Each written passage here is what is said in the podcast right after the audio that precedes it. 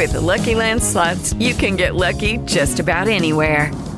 This is your captain speaking. Uh, we've got clear runway and the weather's fine, but we're just going to circle up here a while and uh, get lucky. No, no, nothing like that. It's just these cash prizes add up quick. So I suggest you sit back, keep your tray table upright, and start getting lucky. Play for free at LuckyLandSlots.com. Are you feeling lucky? No purchase necessary. Void where prohibited by law. 18 plus terms and conditions apply. See website for details. Bienvenidos a Así los lunes son menos lunes, el podcast de computerhoy.com en el que hablamos de la actualidad tecnológica del momento.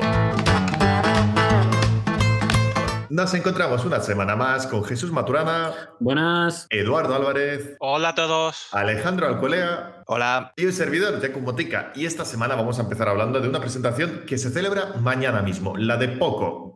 Poco que, bueno, para aquellos que no conozcan, la mítica marca del Pocophone. Matu, cuéntanos.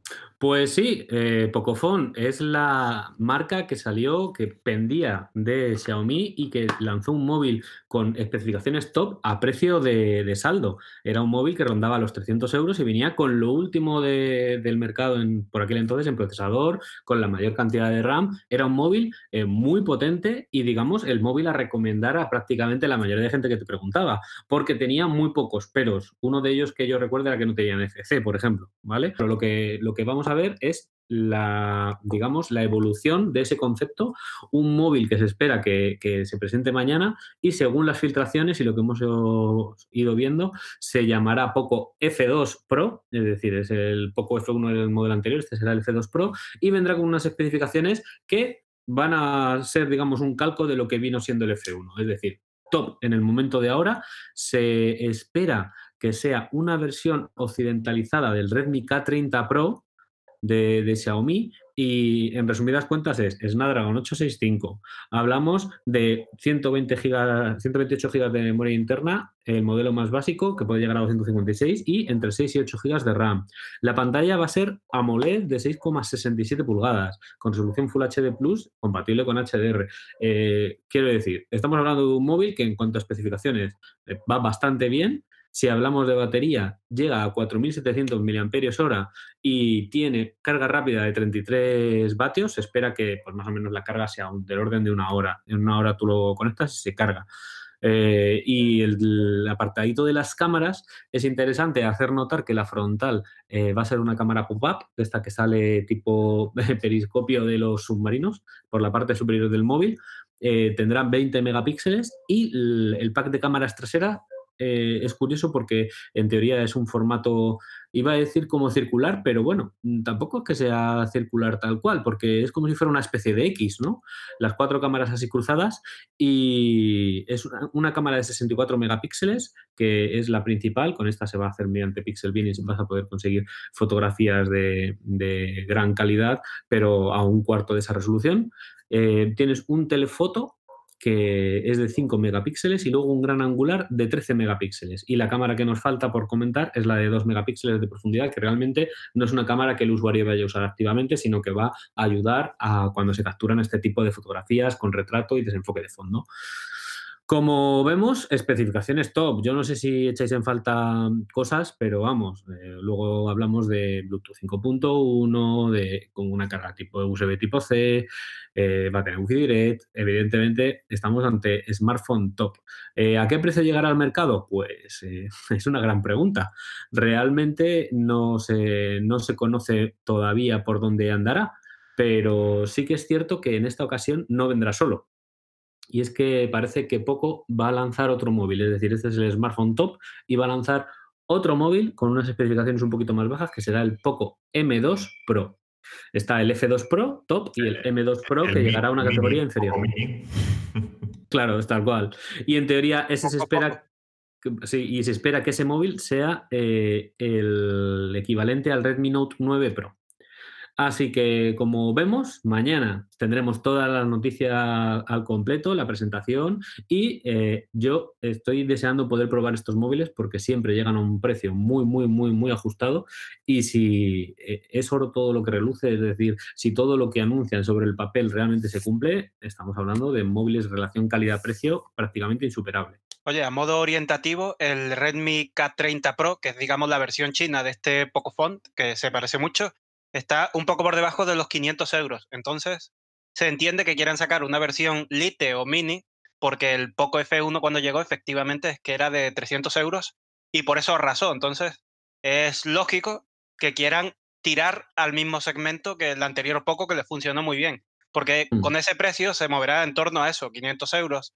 Seguramente pues se queda un poco en tierra de nadie, ¿no? Como casi todos los móviles de ese, de ese precio ahora mismo. Oye, y, y ya que hablamos de, de Pocophone, que bueno, recordemos que tiene bastante relación con Xiaomi, eh, supongo que la semana pasada visteis que según datos de Canalys, que bueno, es un, es un análisis que realizan desde, desde una empresa externa a Xiaomi en base a ventas a distribuidores, pero bueno, en fin, es un estudio bastante a tener en cuenta, eh, ha revelado que en España Xiaomi se ha convertido ya en top 1, número 1 en ventas de, de móviles, ojo, superando a gigantes como Samsung, Huawei, bueno, Sony y otras tantas grandes. ¿Qué, qué os parece esto? Yo creo que no es sorprendente, pero oye, mm, dice mucho ¿eh? de lo fuerte que está Xiaomi ahora mismo aquí, en España concretamente.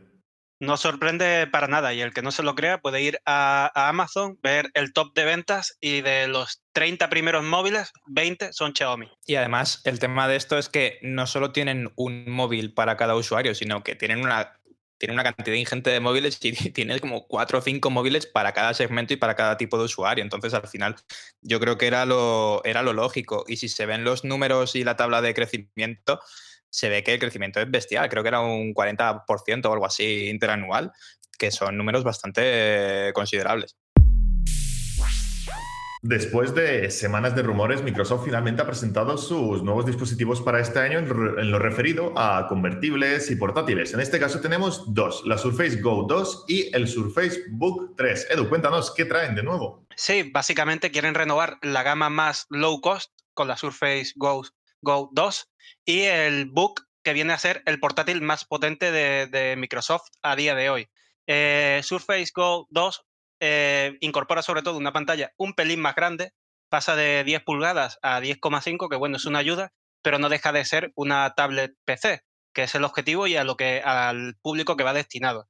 Eh, también eh, corrige uno de los problemas que vimos en la generación anterior, que es que le faltaba quizá un pelo de potencia para el objetivo que tenía. Por eso mejora el procesador, según Microsoft, va hasta un 64% más rápido, que bueno, eso luego habrá que comprobarlo, pero por lo demás trata de mantener ante todo un precio económico, como una alternativa al iPad, pero con Windows 10, con un sistema operativo de escritorio completo para gente que quiere pues trabajar o estudiar, pero no se quiere gastar mucho dinero en un portátil.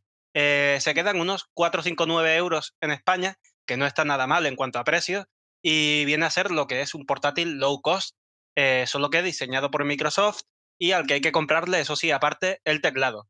En cuanto al Surface Book 3, que es el portátil top, digamos, es la alternativa de esta compañía al MacBook Pro, pues mejora un 50% su rendimiento, que insisto, habrá que verlo, y promete una autonomía de 17,5 horas con una sola carga.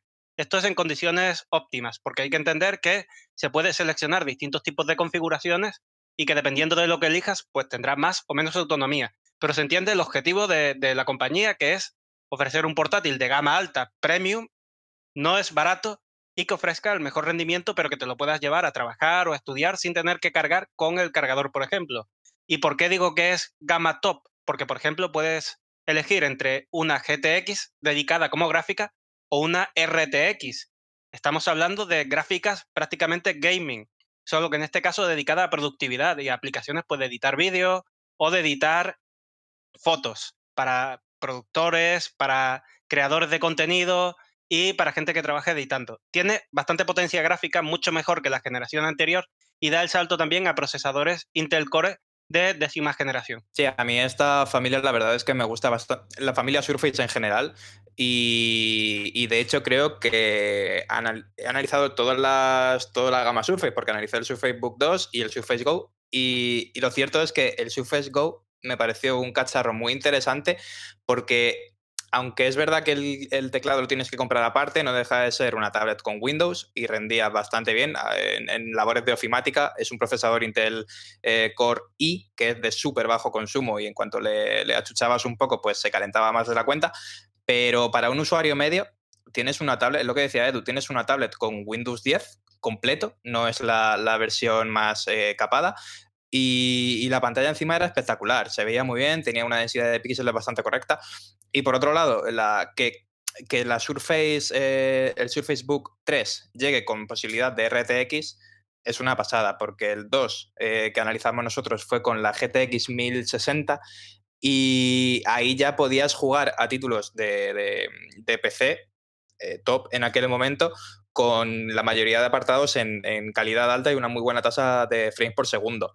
Entonces es una, solución ideal tanto para jugar si quieres, aunque es, una, es un equipo bastante caro, como para lo que decías de trabajar, porque por potencia no será. Y las pantallas Microsoft, la verdad es que las hace muy bien. Tienen un formato raro, porque no son ni 16.9 ni 16.10, por lo que si vas a jugar va a quedar bastante, unos marcos interesantes, tanto arriba como abajo, pero para productividad son equipos pues muy top pero hay que añadir que baratos no son, ¿eh? Perdón, Mati. No, no, baratos no es. Eh.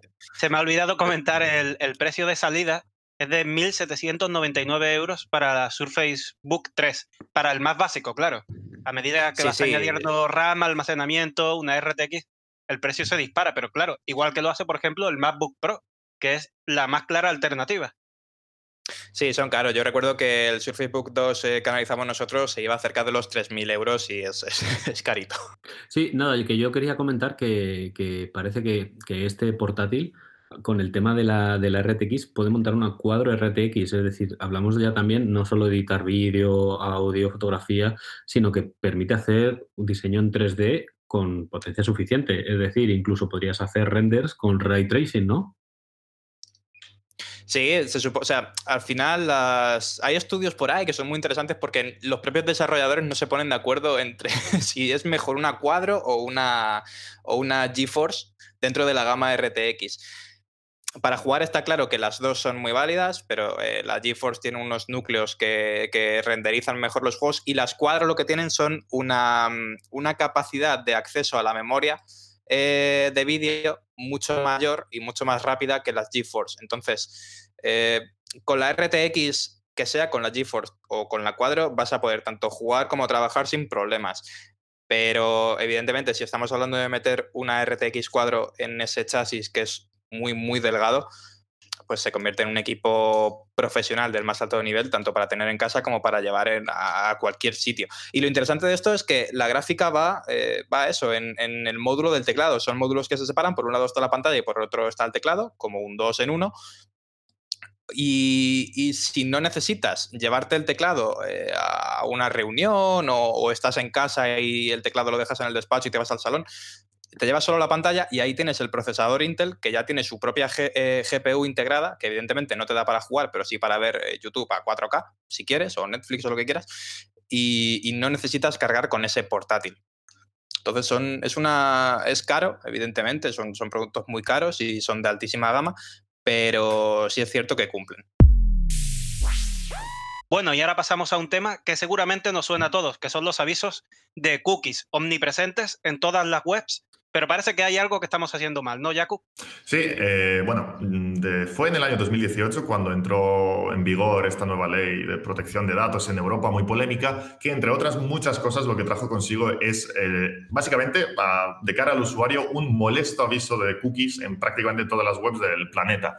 Bien, eh, dos años después y con todo el lío que ha habido con este tema, porque bueno, básicamente era muy difícil saber exactamente cómo había que implementar este aviso de cookies, cada página prácticamente lo hacía a su manera, o habréis visto que en cada web que visitéis a lo largo de la semana tienen todo tipo de diseños diferentes para que aceptéis las cookies, pues Europa eh, ha querido salir al frente para poner un poquito de orden en, todo esto, que es muy difícil realmente de ordenar ya en este punto, pero bueno, han salido a decir que eh, ciertas prácticas que se están haciendo ahora mismo para que los usuarios acepten las cookies de las páginas web no son válidas. Ponen como ejemplo eh, una cosa que se ve bastante en algunas páginas, como por ejemplo es incluso en la web de Spotify, que consiste en un aviso que da por hecho que tú estás aceptando las cookies de esa página, aunque no quieras. Es decir, no tienes opción, no tienes opción de decir no estoy de acuerdo, sino simplemente es un mensaje que te aparece a lo mejor en la parte superior de la página, pero si empiezas a navegar, ese mensaje desaparece y oye, la web da por hecho que, lo estás aceptando. Bueno, pues Europa dice que no, que esto no vale. Es decir, que el usuario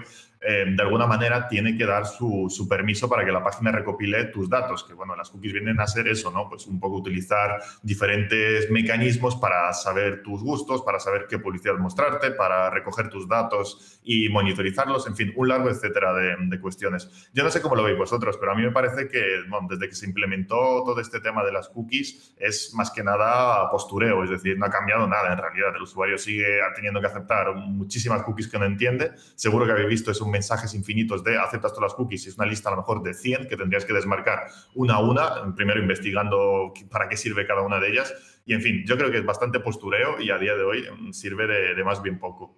A mí me molesta bastante más, seguro que, que, Alex lo sabe. Hay juegos que cuando los instalas tienes que pasar como 40 páginas de condiciones. No estoy exagerando, ¿eh? 40 páginas. Tienes que subir de arriba abajo, hacer scroll, aceptar, aceptar, aceptas todas o no juegas. Y así con todo, con las páginas web. Yo pido por lo menos que el diseño del mensaje de cookies sea uniforme, ¿no? Que sea el mismo en todas las webs y que lo puedas aceptar o rechazar. Es que hay algunos que no pueden ni siquiera rechazar. Claro, es que en, las webs hay muchas en las que puedes rechazar las cookies, pero al final navegas. En los juegos, como dices, o aceptas el EULA o, no juegas directamente. Pero si al final todo el mundo lo acepta y en algunos casos es bastante tocho porque se ha visto en, en, Valorant, que es un juego de los creadores de League of Legends, que te instala un software anti-cheat que está muy bien para que la gente no haga trampas, pero cuando ah, los desarrolladores y gente que entiende un poco de software se ha puesto a investigar de qué trata este software, eh, es un software espía que te está monitorizando todo lo que haces en el PC, aunque el juego no esté en ejecución. Y además te impide eh, ejecutar algunos programas que no tienen nada que ver ni con trampas ni con videojuegos siquiera, como si fuera un antivirus. Y es como, oye, ojo, cuidado, ¿qué está pasando aquí? Pero, claro, lo has aceptado y evidentemente si no, si no aceptabas ese EULA y la instalación de ese, de ese programa, no jugabas. Pero, pero al final es... Eh, a mí me parece bien que Europa intente controlar un poco esto, pero cada mes y medio, dos meses, tenemos una noticia de que a Europa no le parece bien algo. Hay, veces que son contradictorias, hay otras que, que dices, vale, pero propone alguna solución. Ellos dicen, no me parece bien. Ahora sí que proponen una solución, pero muchas otras veces dicen, pues no me gusta esto. Y ya está. es como, vale, ¿y qué hacemos? Entonces, no sé, yo creo que es el tema de, de los datos al principio sí que hubo un poco más de preocupación y muchos se pusieron las pilas, pero ahora mismo mi percepción, no sé vosotros cómo lo veréis, es que estamos igual que antes de todo el tema este de la protección de datos. Totalmente, es decir, o aceptas o, aceptas sin saberlo, es que no, no, hay ahora mismo punto medio. Oye, lo que comentabas de ese juego, recuerdo haberlo visto en, redes, ¿en qué ha quedado? Es decir, eh, ¿han dado marcha atrás y han retirado esa obligación o sigues teniendo que instalar ese programa? Eh, tienes que seguir instalándolo porque el problema es que el juego, el juego y ese software se han desarrollado a la vez y el juego no funciona sin ese software. Entonces, eh, lo que ha hecho Riot ha sido un poco de, ojo, cuidado, no, nosotros lo vamos a mirar, nos estamos espiando, nos queremos controlar, no es tal, pero lo vamos a mirar. Pero al final es un poco, es decir, a ti como empresa, ¿qué más te da si yo estoy intentando abrir mi reproductor de música, ¿por qué me dice tu programa que no puedo abrirlo? Cuando no tiene nada que ver ni con tu juego, ni es un virus, ni no sé.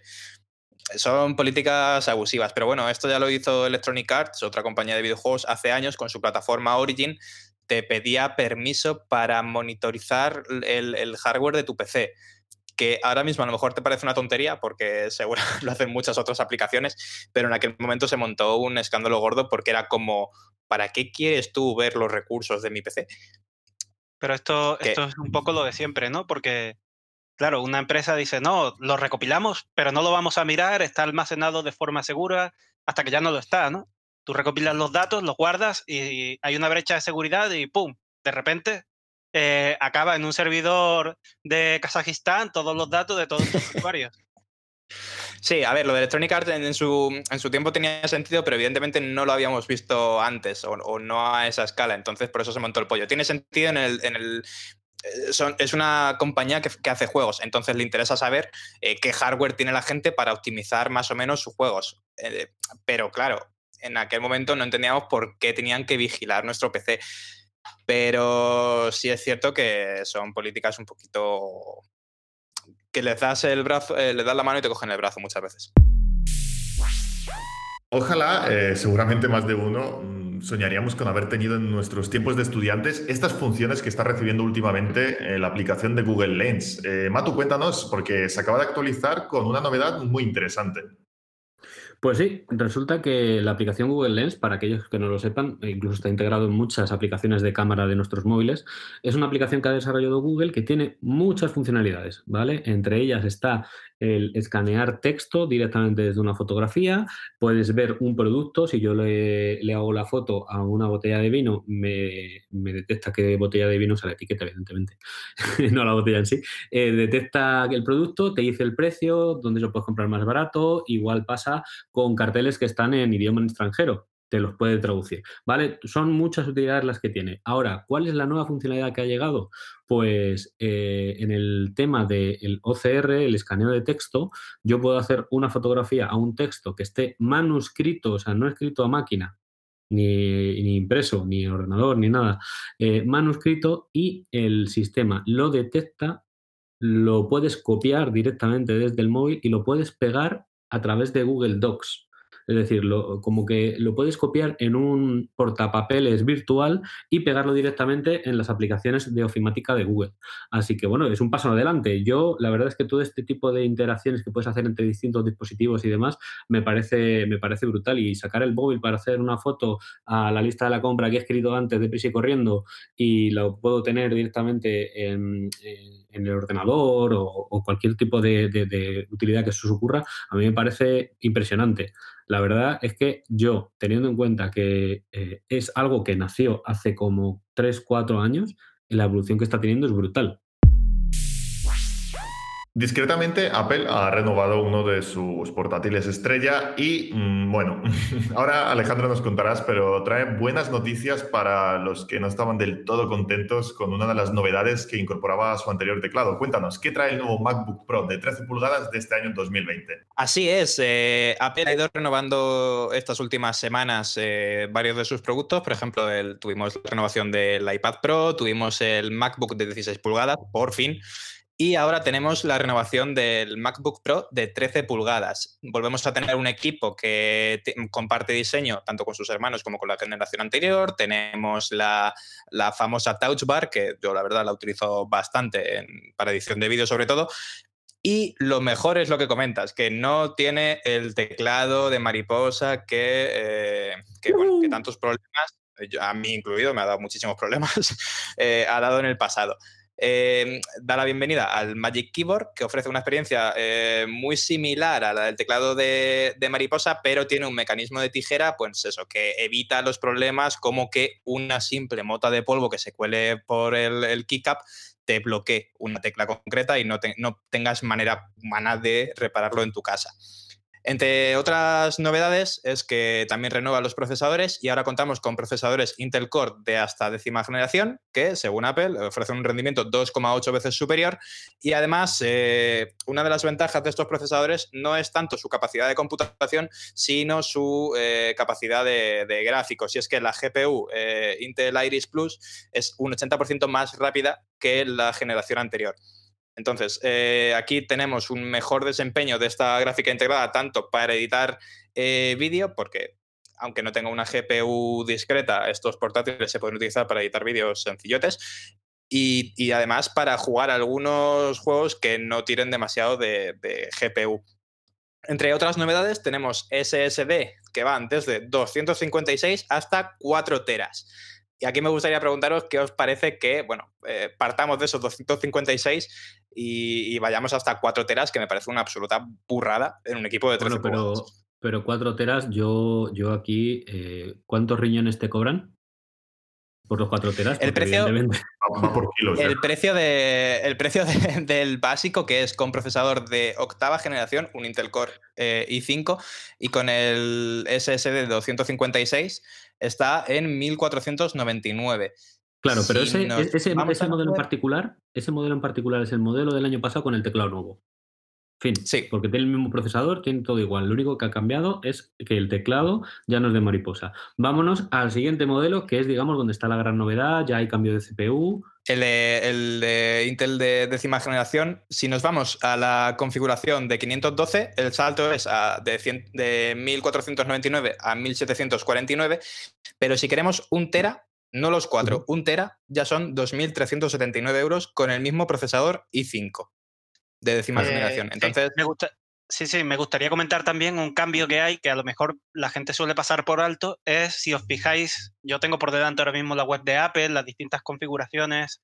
eh, la- el, elijas el modelo que elijas. Si lleva 8 GB de memoria RAM, lleva la RAM lenta, entre comillas, de 2133 MHz. Para tenerla rápida, tienes que pillar 16 GB de RAM. Y esto es sorprendente porque el MacBook Air, que se presentó hace apenas un mes, de serie ya lleva la RAM rápida. Entonces, yo no entiendo por qué han sacado al mercado el MacBook Pro con la RAM de la generación anterior. De verdad que no lo entiendo. Al final, lo, lo fácil para comparar el precio de los portátiles nuevos es que el más barato, el de 1499, con Intel i5 de octava generación y esa memoria LPDDR3 lenta que tú decías, es de 1499, como digo. Y el siguiente paso, cuando pasas al procesador de décima generación con los 16 GB de nueva memoria, que es un salto considerable, ya son 2.129 euros. Eso O sea, son ahí, eh, es un salto que de rendimiento a lo mejor no es tanto, porque sí es cierto que la memoria es importante, pero según para qué tipo de usuarios, pero el precio sí se nota. Es decir, en resumidas cuentas, hemos renovado, eh, no, hemos no, Apple ha renovado el modelo de 13 pulgadas de MacBook Pro. ¿Cómo, cómo que no? ¿Cómo que no? Si tenemos acciones en Apple. Sí, bueno, yo no sé vosotros, pero me llega el cheque ahora a fin de mes, ¿sabes? No, en serio, que, que, claro, la renovación ha sido como dos submodelos del modelo de MacBook Pro de 13. Uno es manteniendo el- los mismos procesadores de la generación anterior, lo único que cambia es el teclado, y hay un modelo que son 8 GB de RAM, 256 de almacenamiento, 1.500 euros.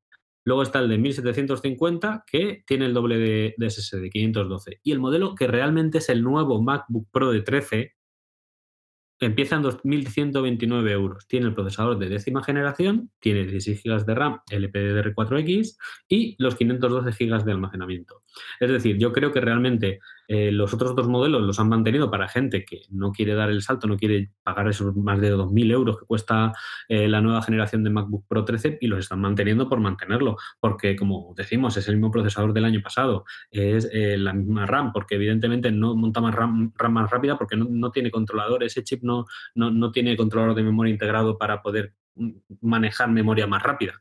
Entonces, claro, estamos hablando de que si tú quieres comprarte un MacBook Pro 13, tienes que empezar por 2.129 euros, que es el modelo que tiene procesador de Intel eh, Core i5 de décima generación.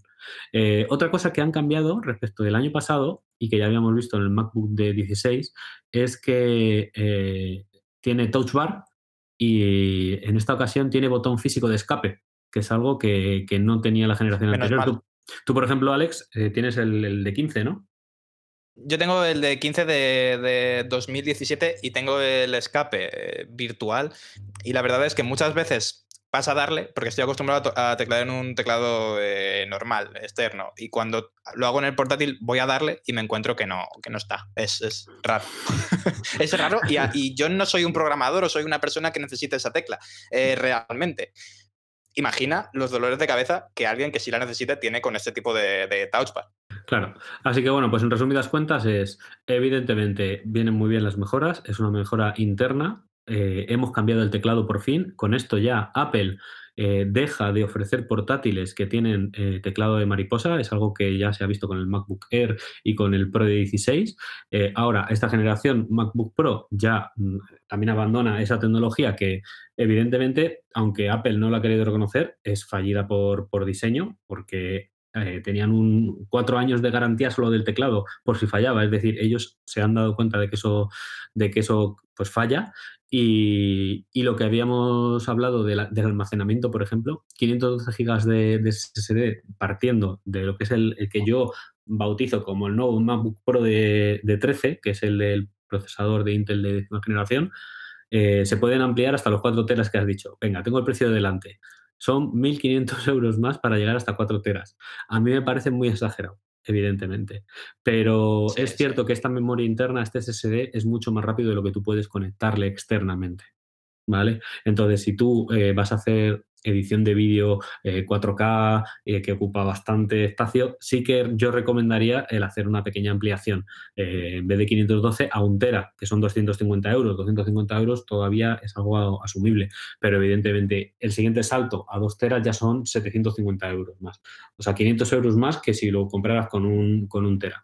Eh, yo ahí ya me lo pensaría. Pero bueno, no sé, eh, yo estoy pendiente de, comprarme un MacBook y estoy esperando. Eh, esto me ha gustado por dónde va, pero creo que me voy a esperar a la renovación del MacBook Pro de 16.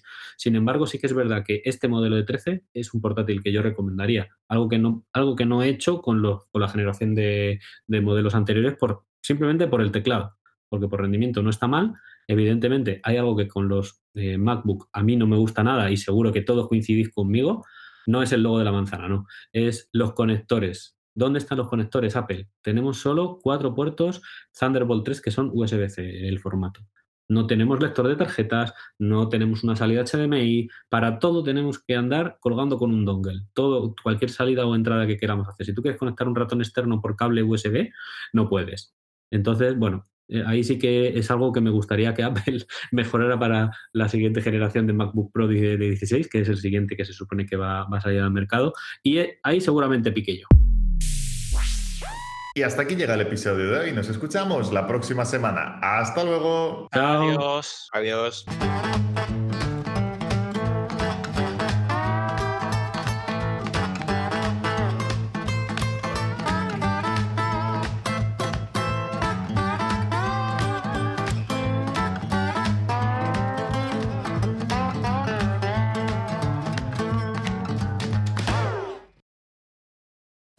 Lucky Land slots, you can get lucky just about anywhere. Dearly beloved, we are gathered here today to. Has anyone seen the bride and groom?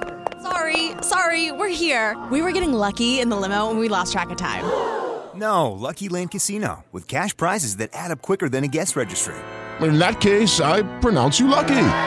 Play for free at LuckyLandSlots.com. Daily bonuses are waiting. No purchase necessary. Void where prohibited by law. 18 plus. Terms and conditions apply. See website for details.